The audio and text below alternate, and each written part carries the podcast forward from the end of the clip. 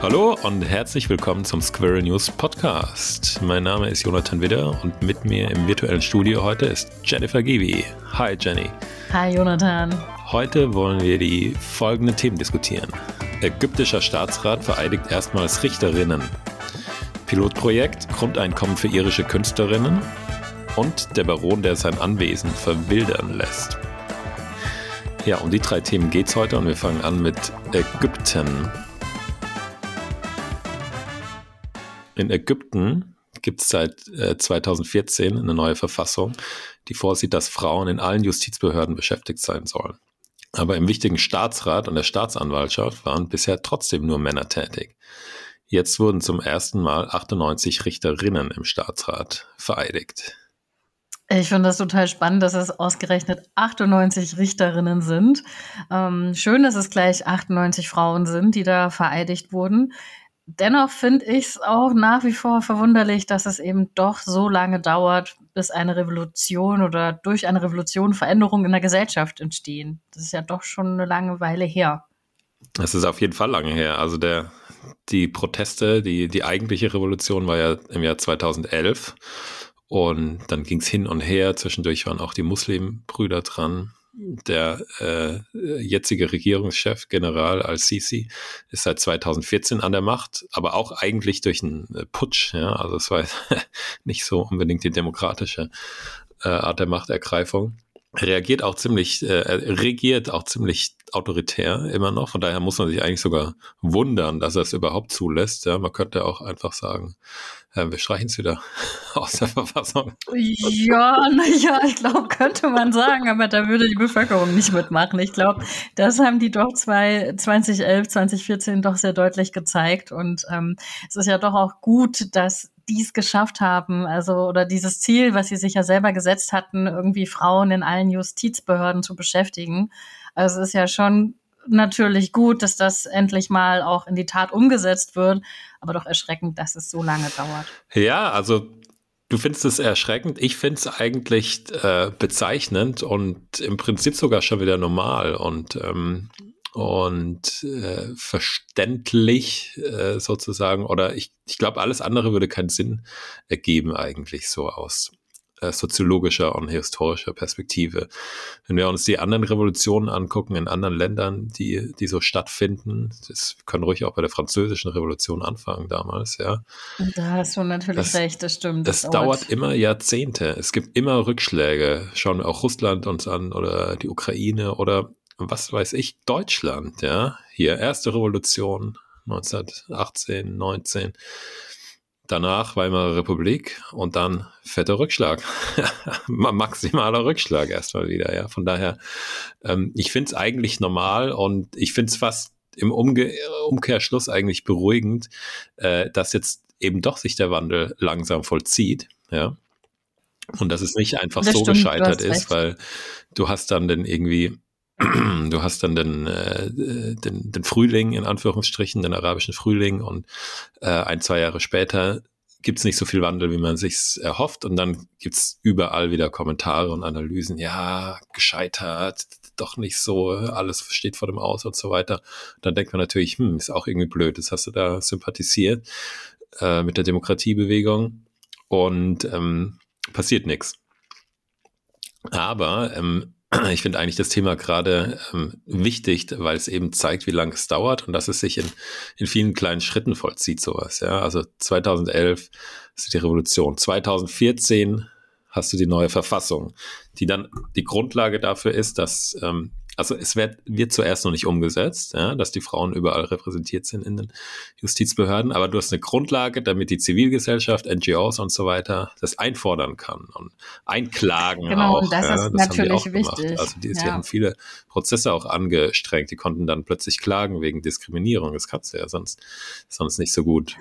Und ja, stimmt, im Grunde hast du recht. Es dauert alles doch immer sehr lange und dafür ist es gut, dass dann jetzt das auch umgesetzt wurde und dass es die Verfassung gab. Also es, ist, es ist schon alles irgendwie sinnvoll, aber man, man sieht halt, wie lang es dauert und wie viele, äh, wie viele Stufen dafür notwendig sind und so weiter. Ja. Und also ja, deswegen habe ich das eigentlich auch, auch ausgewählt, weil man sieht, es, es fällt nicht vom Himmel, aber es passiert dann doch was. Ja. Und ähm, wenn du jetzt so aus dem Bauch raus so richtig vorstellen, ähm, konnte ich es mir jetzt bisher noch nicht, dass es Richterin gibt in Ägypten. Also, weißt du, was mich jetzt so interessiert? So, warum sind es ausgerechnet 98 und nicht 100 oder 99. Und was ich auch total spannend fände, ein Interview mal mit so einer Richterin zu lesen. Wer ist diese Frau oder wer sind diese Frauen und ähm, wie sehen die das jetzt selber, dass sie jetzt endlich als Richterin tätig sein können? Sowas fände ich spannend. Vielleicht können wir das ja mal verfolgen. Ja, wir können ja mal eine versuchen, eine ausfindig zu machen in Kairo und eine einladen. Ich hätte Lust du, drauf. Können wir gerne mal probieren, ja. Du kannst dich ja da, dahinter klemmen und recherchieren. Wobei ich sagen muss, ich habe sogar, also ich kenne eigentlich zwei äh, junge Menschen aus Kairo tatsächlich, äh, die damit durchaus verbunden sind. Und eine, eine war eine junge Frau, mich kennengelernt, da ich selbst studiert habe. Also beide haben an der American University of Cairo ähm, studiert.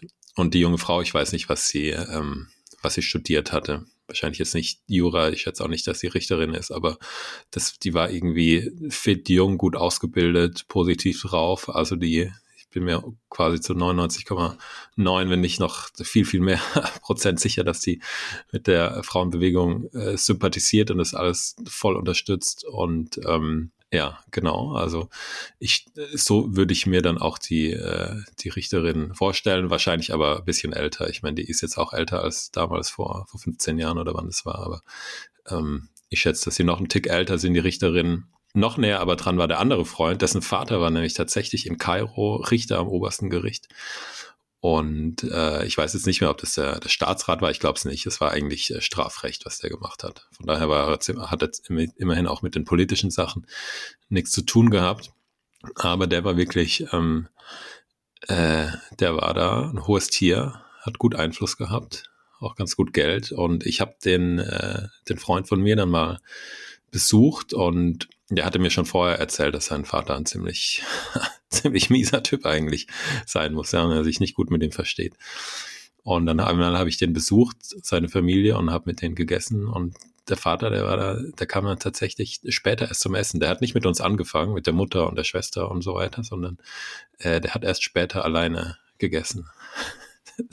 Das ist meine hm. Anekdote ja zum, zum Thema Patriarchat. Also da, da wird es sehr stark äh, fühlbar und äh, deswegen, ja, das war einer meiner Eindrücke aus, aus Ägypten, wo ich mir dann irgendwie aus dieser ja, Zeit. Also wenn, ja. wenn der mhm. nicht mal mit ist, ja, wie willst du dann erst als Frau da irgendwie einen Job bekommen, sozusagen am Gericht, ja, wo es ja wirklich um, um Macht und Einfluss geht. Da wird echt was entschieden so. Ja, klar, also das ist natürlich auch traditionell verankert und äh, je nachdem, wie du es dann mitbekommst und ähm, ja, mit dem Selbstbewusstsein oder dich dann eben als Frau zu behaupten. Genau, aber umgekehrt, es passiert eben doch, ja, und dann bist du mal irgendwie ein paar Jahrzehnte nicht in einem Land oder ich meine, ich kenne das Land jetzt sowieso nicht so gut aber dann passiert halt doch was und es geht hin und her und hin und her und jetzt gibt es da 98 äh, Richterinnen. Und ich denke, die Zahl ist Zufall, äh, würde ich jetzt mal schätzen. Wir hatten dann auch die zweite Nachricht an dem Tag in unserer Ausgabe von Squirrel News, hatte auch, da ging es auch um die Zahl 98, äh, nämlich ein Land in Lateinamerika, das äh, die Energiewende zu 98 Prozent vollzogen hatte.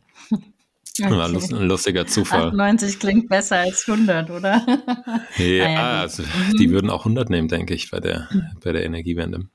Ja, das stimmt, da bestimmt. Vielleicht auch 100 Frauen ja. im Richteramt. Mal schauen. Also, das kann man auf jeden Fall mal ja, weiter Auf jeden Fall ist es jetzt genau schon mal eine, eine ordentliche Ladung. Die Staatsanwaltschaft wird auch noch ähm, ihre Frauen kriegen. Und ich denke, dass das dann im Umkehrschluss wieder äh, weitere Auswirkungen hat auf die Gesellschaft. Ja, also die klar machen Frauen jetzt nicht alles besser, aber die werden dann auch in, in der Rechtsprechung vielleicht andere, äh, manche Aspekte mehr betonen und dann gibt es vielleicht auch wieder in der Legislative dann auch wieder ein bisschen mehr ähm, auf manche, wird auf manche Aspekte ein bisschen mehr eingegangen, ähm, auf die vorher Männer allein nicht so kommen. Ja, also ich denke, dass solche Auswirkungen, man sieht, man kann es nicht direkt vorhersagen, man sieht es nicht direkt, aber ich denke, dass es am Ende den Gesellschaften sehr viel nützt, wenn irgendwie, ja, die Frauen sich auch einbringen können und die Männer sich irgendwann auch um die Kinder kümmern und da sind als Väter und was weiß ich. Das ist jetzt alles schon weiter gedacht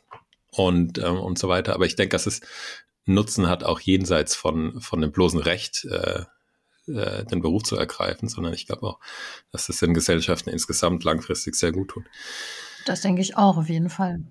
Okay, kommen wir zum nächsten Thema, was auch der, den Gesellschaften langs, langfristig gut tun könnte. Aber die Frage ist, äh, wird es wirklich kommen? In Irland gibt es nämlich äh, ein Projekt, ein Pilotprojekt äh, zum Grundeinkommen für Künstler und Künstlerinnen.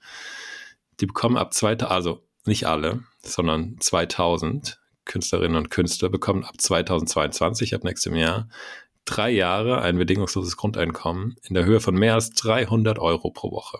Also ich habe am Anfang, als ich das gelesen habe, gedacht, 300 Euro ist ja, ist ja nichts, aber es ist pro Woche, nicht pro Monat. Pro Monat sind es ja. dann über mehr als 1200. Und ähm, ist natürlich schon eine Ansage, ja.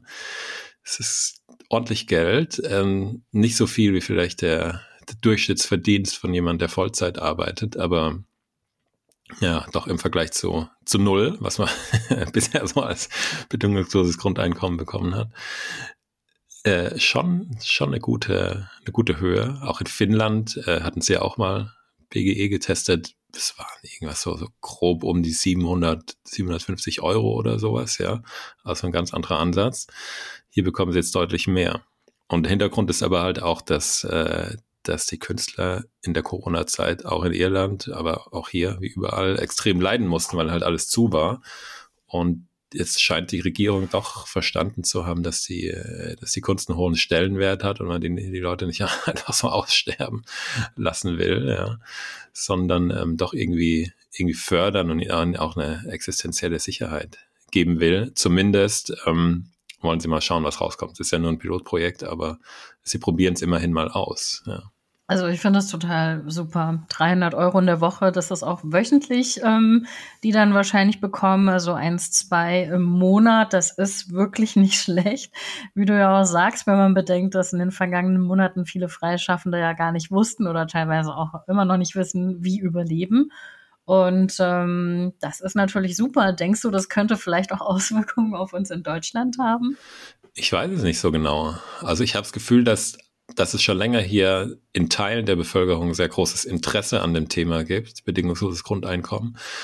In anderen Teilen aber auch eine große, stabile Resistenz sozusagen oder Abneigung dagegen. Ja? Also die Idee, hey, jeder soll für sein Geld schaffen und äh, geht doch nicht, dass Leute einfach so kriegen, ist schon auch verbreitet. Und äh, ich könnte mir auch vorstellen, dass wenn Künstler das jetzt nur bekommen und andere nicht, ja, dass dann die Leute erst recht erst recht sich fragen, hey, warum kriegen die ja, das, klar, warum kriegen andere das nicht? Das ich bin auch Künstler, ja, dann male ich halt ein Bild, ja, lege ich meinen Job nieder und äh, mache paar Pinselstriche, so. Die Sprüche, also die kann ich mir schon lebhaft vorstellen. Wobei andererseits natürlich, ähm, mach's erstmal, ja, also verbring mal den ganzen Zeit mit Kunst, ja, das wenn du, wenn du da nicht wirklich eine sehr starke Ader und sehr starkes Bedürfnis hast, dann machst du es, machst du es doch nicht, ja. Mm, das stimmt. Ähm, was weiß ich, ich habe früher auch Klavier gespielt und ich bin jetzt nicht Künstler geworden. Also ich habe nicht mich dagegen entschieden, wegen den finanziellen Aussichten, sondern mir reicht es irgendwie eine halbe Stunde am Tag, manchmal eine Stunde, oft auch gar nicht. Ich brauche fünf, sechs Stunden am Tag oder noch mehr, wäre mir zu viel einfach, ja. Und von daher ist nicht jeder, ist nicht jeder Künstler. Mhm. Umgekehrt, meine Frau ist Künstlerin, ja. Mhm und ähm, will es wirklich machen. Aber da ist, die zeichnet Comics, aber da sieht man auch äh, genau, wie schwer das ist, vor allem dann auch langfristig da irgendwie eine planbare äh, Sicherheit zu haben. Und ähm, ja, eigentlich äh, gesegnet ist der Ingenieur, der, der gerne in die Fabrik geht oder ins Planungsbüro. Ist jetzt auch bisschen übertrieben natürlich, aber ähm, finanziell, also ja, Kunst zu machen, die ja dann doch irgendwie wichtig ist für die Leute, sei es als Musik oder in Form von Film oder was auch immer. Und dann äh, dann damit äh, stabil zu überleben, das ist schon, schon schwierig. Von daher finde ich das äh, an sich schon eine gute Sache, aber wer weiß, ob das jetzt hier in, wann wir in Deutschland mal überhaupt ein Pilotprojekt bekommen. Ich bin nicht so, ja, nicht so richtig sicher. Naja, das ist, glaube ich, auch eine Sache, die man jetzt so noch gar nicht äh, sagen kann. Also wahrscheinlich, wenn, dann wird es eh erst in den nächsten ein, zwei Jahren sein. Ich meine, dieses mein Grundeinkommen und diese ganzen Geschichten, die gibt's ja. Oder noch viel später. Oder noch viel später. Die Diskussion gibt's ja auch. Aber wie du schon sagst, also ich glaube, da spaltet sich die Gesellschaft, weil viele ja auch einfach das als verrufen sehen und sagen, nee, du musst ja auch arbeiten für dein Geld. Aber ich glaube, so generell, wenn ein Umdenken in der Gesellschaft stattfindet und das wird stattfinden müssen, aber auch da, glaube ich, sind wir wieder beim Thema, dass auch das lange Jahre dauern wird, ähm, bis da einfach mal die Bereitschaft ist, irgendwie ähm, für solche Berufe auch einfach ein gesichertes Einkommen ja zu geben oder einfach zu stellen, auch in solchen Zeiten. Ja. Also ich glaube, ich sehe noch zwei, zwei Knackpunkte bei der Sache. Das eine ist halt, dass es, dass es irgendwann richtig teuer wird, ja. Also schon, schon für, für Künstler allein ist es, ist es sicherlich nicht billig. Aber wenn du das dann der ganzen Gesellschaft zahlst, dann ist es halt wirklich sehr, sehr teuer. Ja, und wenn wir jetzt die, die neue Koalition ins B uns anschauen, die jetzt schon Probleme hat, ihre ganzen Ideen zu finanzieren und da auch irgendwie in den Koalitionsverhandlungen äh, im Moment gerade nicht über die, die Hürde kommt, Schuldenbremse und so weiter. Mhm wie werden die dann, wie wollen die dann äh, ein bedingungsloses Grundeinkommen finanzieren? Also es ist richtig teuer auf jeden Fall. Das ist eine. Erst recht in der Höhe von 1200 Euro. Auf jeden Fall. Bei Kunst, im, genau, im Punkt Kunst geht's noch, aber die Frage ist dann halt auch das andere, ja. Gibt es nicht auch andere Gruppen, die es eigentlich verdient hätten? Was ist eigentlich mit einer, mit einer Reinigungskraft oder anderen äh, prekären Berufen. Ja, jemand, der irgendwie Würstchen verkauft im Bauchladen und äh, sonst irgendwie andere Jobs annimmt und dann irgendwie auch keine stabile Rente hat und so weiter, hat die Person jetzt weniger, hätte die Person jetzt weniger Anrecht auf ein Grundeinkommen als ein, als ein Künstler irgendwie, der immerhin noch in den Augen vieler auf der Bühne steht und dann Stage Diving macht. Das ist die andere Frage, genau. Wo, wo hört es auf? Warum nur die einen? Und ähm, ja. ja, es ist ja, wie gesagt, nur ein Pilotprojekt. Und es sind ja auch dann doch wieder nur in Anführungsstrichen 2000 Kulturschaffende, die es ja bekommen, hattest du ja auch gesagt. Genau, also, ja, ich denke aber auch, ähm, sowas könnte durchaus in Deutschland drin sein. Wobei es gibt ja auch bei uns eine, eine Studie, die gemacht wird, ja, mit der, ich weiß nicht, wie, wie viele es jetzt sind in Deutschland, aber auch unter wissenschaftlicher Begleitung, wo Leute Grundeinkommen beziehen für, ich glaube, so zwei oder drei Jahre und das dann äh, wissenschaftlich ausgewertet wird. Von daher, es gibt auch in Deutschland was. Man muss mal gucken, was, was rauskommt am Ende halt, genau. Und mhm. ich schätze, dass die das dann auch abwarten wollen, natürlich. Oder sicherlich wollen sie abwarten und gucken, welche Effekte es jetzt genau hat auf die, auf die Psyche, vielleicht auch auf die körperliche Gesundheit. Auch was für Jobs die Leute sonst äh, machen und noch annehmen. Und ähm, ja, dass sie danach halt dann weiter entscheiden. Ist auch wieder so ein Ding, ja. Das dauert irgendwie, alle fünf Jahre passiert hier was, nach fünf Jahren passiert hier was, das dauert dann ewig. Aber es, ein bisschen was entwickelt sich doch irgendwie so in der, genau, in der Langzeitbetrachtung. Ja, auch Zeit zum Reifen. Genau, genau. Daher. Mein Favorit ist eigentlich bei der ganzen Sache die negative Einkommenssteuer.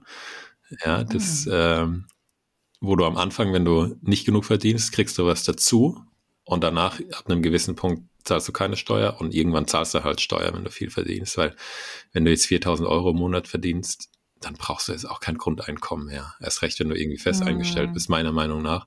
Ist nochmal was anderes, wenn das jetzt irgendwie ein Gig ist für Schauspieler oder sowas, die das, oder was weiß ich, andere Saisonarbeiter, die das irgendwie zwei Monate bekommen und danach wieder ähm, vor der Unsicherheit stehen.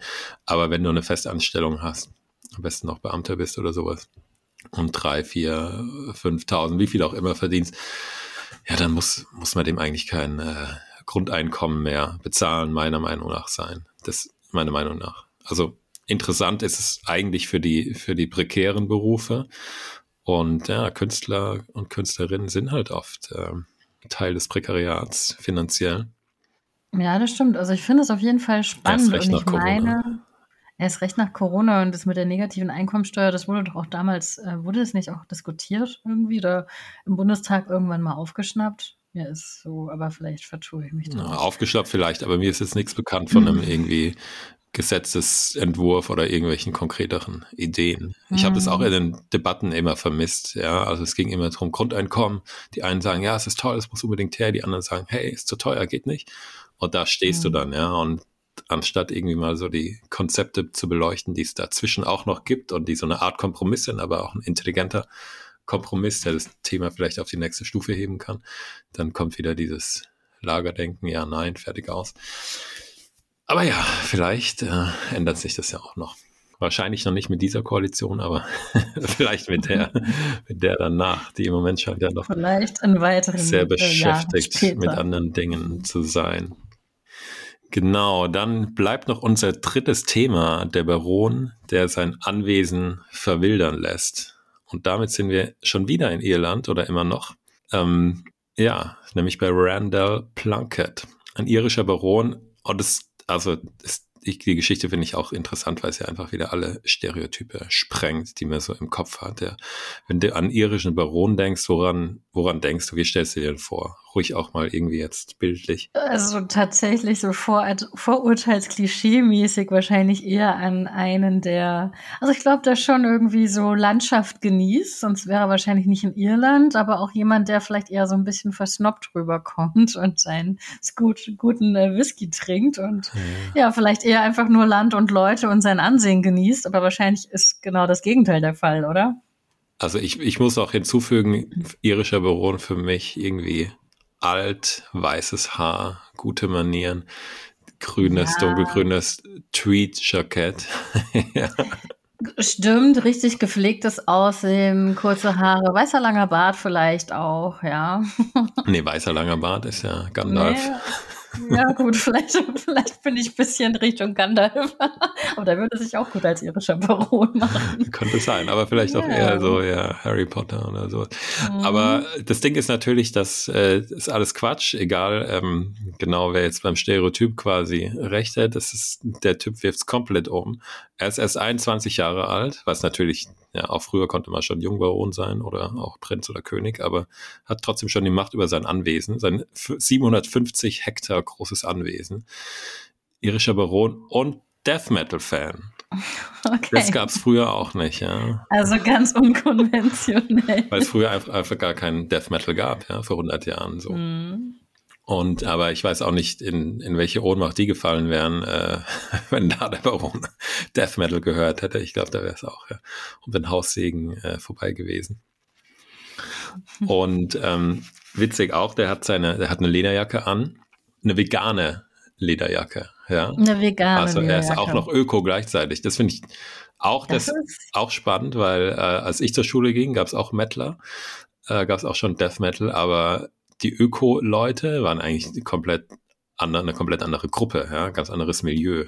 Öko und Metal ging da, also ging schon irgendwie zusammen so theoretisch, aber es waren jetzt irgendwie, hat man auch nicht miteinander assoziiert, hat auch so stereotypmäßig auch nicht in den Kopf gepasst. Und ähm, der ist es jetzt alles, aber das allein ist noch, ja, noch nicht mal die Geschichte, sondern er lässt halt auch sein Anwesen gezielt verwildern. Absichtlich. Ah. Okay. Das ganze Ab das, das Schloss und das ganze Anwesen. 750 Hektar. Und wieso will er das? Warum macht er das? Wieso lässt er das verwildern? Ja, er will einfach der Natur ihren, äh, ihren Platz zurückgeben. Ja. Ach, wie schön. Das heißt, vegane Lederjacke, unkonventioneller Baron leistet quasi so seinen eigenen Beitrag gegen den Klimawandel, wenn man so will. Klimawandel, Artenvielfalt, ja, mhm. und ähm, ja, vielleicht auch noch irgendwie noch ein bisschen noch eine mystische Komponente dabei, wer weiß, so, ja, dass einfach irgendwie alles zu den Ursprüngen zurück soll. Verfall, wer weiß. Aber es ist halt nicht nur Verfall, ja. Also die Leute um ihn rum haben das, haben das gedacht, haben gedacht, er spinnt und lässt es kaputt gehen. Mhm. Und jetzt, so mit den Jahren, äh, merkt er, wie Jahr für Jahr mehr Arten zurückkehren, ja. Also er sagt so auch die, die invasiven Arten, die äh, gehen weg, die fallen weg. Die einheimischen ursprünglichen Arten kehren zurück und er sieht jedes Jahr mindestens eine neue Art. So ein neues Tier, das vorher noch nicht da war. Und ähm, finde ich schon erstaunlich so. Ja. Also einerseits ist es nicht erstaunlich, weil Auswilderung ist jetzt auch nichts ganz Neues und es ist irgendwie klar, wenn du in der Natur Platz gibst, dann, dann äh, kommen die Tiere wieder zurück. Selbst in Tschernobyl ist es ja paradoxerweise, bizarrerweise so, dass es da dann auch wieder jetzt ganz viele Tiere gibt, weil die Menschen einfach weg sind, trotz mhm. Strahlung. Aber trotzdem, also es ist trotzdem auch so ein Beispiel, ja, wie ein, junger Mann, dem er bei dem er überhaupt nicht damit rechnet, sowas macht. Und ähm, am Anfang sieht es verrückt aus und danach merkst du, es geht nicht kaputt, sondern eigentlich gedeiht jetzt erstmal alles. Also finde ich total klasse, dass er dass er da renaturiert und äh, tatsächlich einfach auch selber ja merkt, äh, wie viele Insekten zurückkommen, die er selber auch gar nicht, äh, vielleicht auch selber noch nie gesehen hat, oder? Ja, also ich weiß, weiß keine Ahnung, ob er die vorher schon äh, gesehen hat oder nicht, aber ja, es ist trotzdem cool sein. Es sind ja auch nicht nur Insekten, es sind ja auch andere größere Tiere, Säugetiere. Mhm. Und ja, schon eine, eine super Sache. Und das als Death Metal Fan, ja, wer hätte, wer hätte es gedacht? Finde ich gut. Total spannend. Genau. Das war es jetzt auch schon für heute. Wenn ihr zu Hause die Themen nachlesen wollt, alle Links sind im Abspann unserer Podcast-Beschreibung. Egal ob auf der Website oder auf den anderen Kanälen haben wir überall eine kleine Beschreibung mit den Links noch drin zu den Artikeln, die wir besprochen haben. Dort könnt ihr die nachlesen. Ansonsten findet ihr natürlich diese Artikel und ähm, viele neue auch in unserer App dreimal pro Woche kommt eine neue Ausgabe mit ungefähr zehn neuen Beiträgen, die wir verlinken. Äh, App gibt es kostenlos auf Android, im Play Store und im iTunes Store bei Apple. Genau, und äh, ansonsten sind wir mit aller Wahrscheinlichkeit nächste Woche wieder da und diskutieren die neuesten Themen und sozialen Innovationen. Macht's gut, bis dahin, ciao, ciao.